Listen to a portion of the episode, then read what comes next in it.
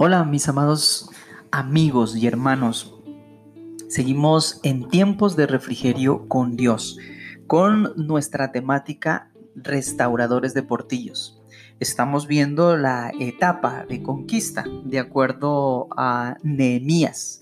Hoy vamos a ver en Nehemías capítulo 1 versículo 4 que dice la, la escritura.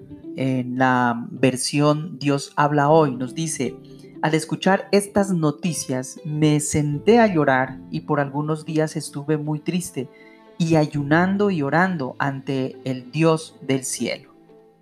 Qué preciosa palabra. Así como Nemías se conmovió al saber de sus hermanos que padecían gran necesidad, dejando su comodidad y seguridad en el palacio donde se encontraba, sería ejemplar que cada uno de nosotros podamos sentir lo mismo que se despierte el interés por nuestros seres queridos, que podamos ser sensibles y misericordiosos. La palabra de Dios nos enseña que cada acto realizado por Jesús fue realizado por amor y misericordia. Jesús tuvo compasión de cada uno de nosotros. Cuando dice que al ver la multitud tuvo compasión de ellos, porque los vio como ovejas que no tenían pastor. Y entre esa multitud estábamos nosotros, y Él nos ha acogido, tuvo misericordia y nos tiene aquí.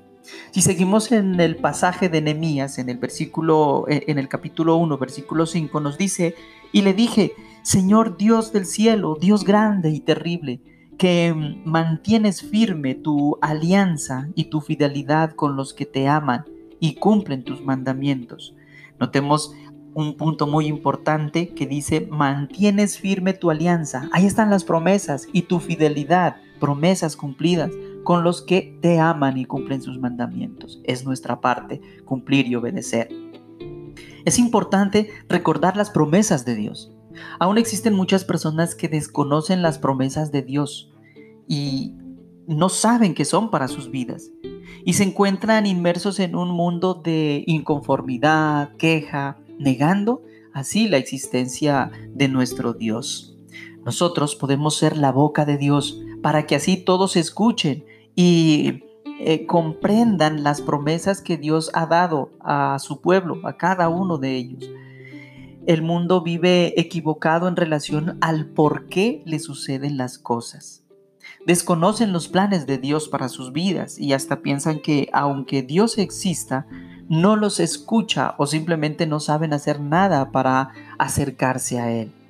Nemías, viendo que su pueblo era motivo de burla para muchos, recordó las promesas de Dios. Debemos estar claros sobre esto, entender por qué están en esta difícil situación. Y además estas personas confronten nuestra vida Debemos recordarlas y guardarlas en nuestro corazón, conocerlas y darles a conocer a nuestros seres queridos, esas promesas que hacen que nuestra vida realmente cobre sentido cuando las empezamos a conquistar. Para ser restauradores debemos conocer las promesas de Dios para nuestras vidas y para nuestra ciudad. Esto nos motiva y da una dirección, un enfoque para clamar a Dios y ayudar a nuestros seres queridos. Por eso es importante que mm, nos arrepintamos y pidamos perdón por habernos olvidado de, esas, sus promesas.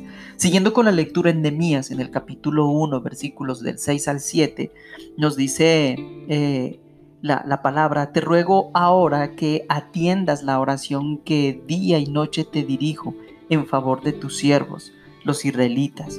Reconozco que, no es, que, nosotros, los israelitas, hemos eh, pecado contra ti.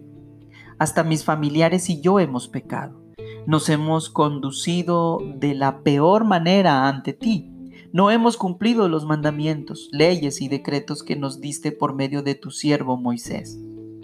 Qué tremendo. En este pasaje Nehemías nos da un modelo de oración formidable. Él nos muestra que la principal razón por la que el pueblo está en una difícil situación es por alejarse de Dios. Nos enseña que la principal oración debe ser de arrepentimiento y por alejarnos de sus mandamientos, ¿cierto? Dios promete restaurarnos si nos volvemos del mal camino y nosotros como sus instrumentos tenemos la labor de abrir los ojos de los ciegos, sacar los que se encuentran en prisión y dar a conocer las promesas a los que desconocen. Por esta razón, nuestro principal objetivo será salir de la comodidad de lo que representan las cuatro paredes, lo, cómodos que estamos como iglesia, y más allá de una oración, levantemos un clamor, accionemos cada uno de los dones y capacidades que Dios nos ha dado y administremos donde sea lo que se necesite, donde los estén necesitando. Creamos con todo nuestro corazón que podemos ser parte del cambio que Dios tiene para esta tierra hermosa. Dios nos necesita para cumplir su propósito, para hacer su boca, sus manos, sus pies acá en la tierra. Apropiémonos de las promesas. Eh, como dice en Isaías 58:12, de ser restauradores de portillos. Muchas bendiciones.